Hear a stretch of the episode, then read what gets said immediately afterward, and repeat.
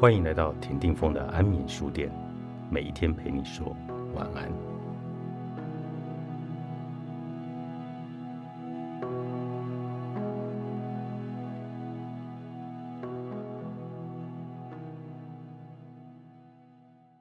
如何面对婚外情？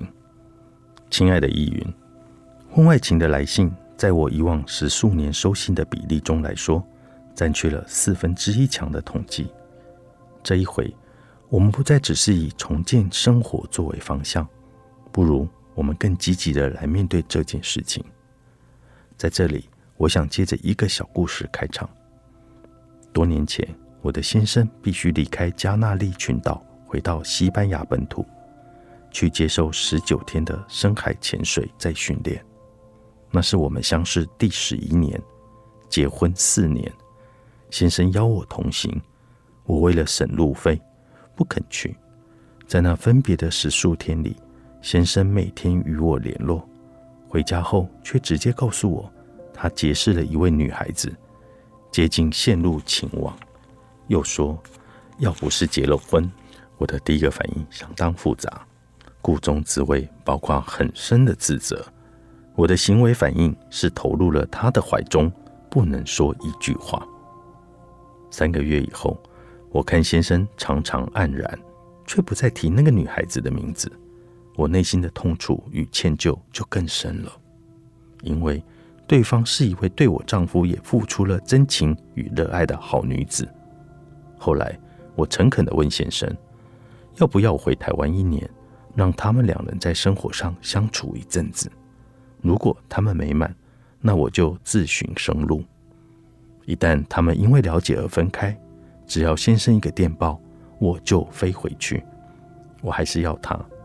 又如果三个人一同接纳观念、情爱相处，那就三个人同时下决心做好亲密的朋友、家人和爱侣的事实，真诚的来相待，不分彼此。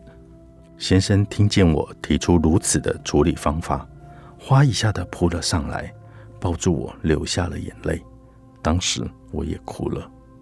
一年以后，我们坐在阳台上看秋日海水的夕阳。我摸摸先生的头发，问说：“还想他吗？”他略有所思地说：“那种爱情属于一刹永恒的完成，难忘。至于说我们之间生活的恩和情扎得太深，天长地久了。”两年后，先生溺水过世，我一个人默默的生存。有一天。我在家中种菜，院子外面出现了那位女孩子。我划掉了一大包手中的玉米种子，向她奔去。我们两人紧紧拥抱在一起，痛哭失声。后来，我先生挚爱的朋友一位摄影家要求接纳我，我却将这位好女孩介绍给他。他们结婚了，得了一个小男孩，取了我先生的名字作为纪念。孩子喊我“中国妈妈”。意云，我将这个故事中四个人的情操、请你以及独有分享。如果当年我与先生的结合不是双方都已在人生里出生入死的历练过，我们的处理不可能如此超然和升华。是的，在成长的过程中，我们夫妻的路途都相当的艰难，表面上看来却是一片天真浪漫。婚外情事件。除了习惯的拈花惹草的男女之外，一般来说，并不是对或错就可以断定的。情感也不是一张结婚契约就能够保证的。一个人同时爱上了两个人，也是人性中的一种可能。欺骗的背后存在着太多的因素，也不是绝对的恶就能够解释这一切的。软弱的背后又有着千千万万个成因。而勇敢、真诚这件事情，能力不足以及怕痛的男女是不愿意去迎接的。你的事件是你先生在一开始为了怕你痛苦，为了怕他失去你而做了隐瞒，使你失去了一个与亲爱的人共同承担苦乐的义务和权利。结果他更加重伤了你。至于事后的处理，你采取了快速结账，这很坚强。但是不合自然，人是血肉之躯，情感的来和去都需要时间。你将十年的恩情一夜之间硬要一笔勾销，在法律形势下以金钱解决，在情感上钱不能解决种种新仇旧恨，痛苦当然会产生延续。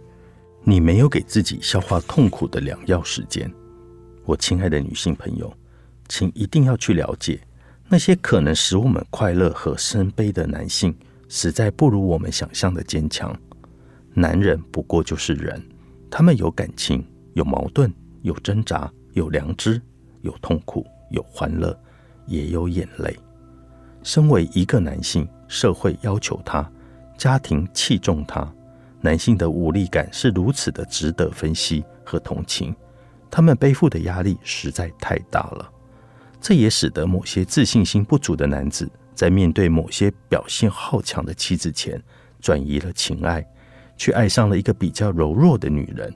女性的坚强往往造成男人不被她需要的错觉，外遇的原因之一也因此而产生。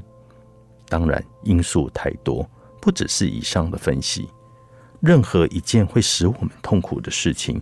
我们都要从深层去分析那造成痛苦的症结，不然我们就无法将自己从苦难里释放出来。了解吧，你同情吧，怜悯人性的诸般愚昧和软弱，欣赏人性的可贵和真诚，切望坚强的你在这场人性攻击里，学习到对于一切人间事的哀悯，而不只是单纯的不再信任人。以及继续的来伤害自己。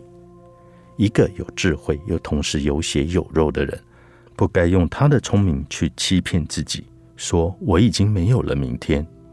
人在死亡以前，不可以放弃对于建设美好生活的大志和雄心。这是我的坚持。我们的功课是化学，亲爱的朋友，化解吧，融合吧，你我并不孤单。我们仍然是相亲相爱的人类。依云，让我拥抱你，与你分担，把这份伤心慢慢分期付完，好不好？爱你，谢谢你给我们思考的机会。三毛，把快乐当传染病。作者：三毛，皇冠出版。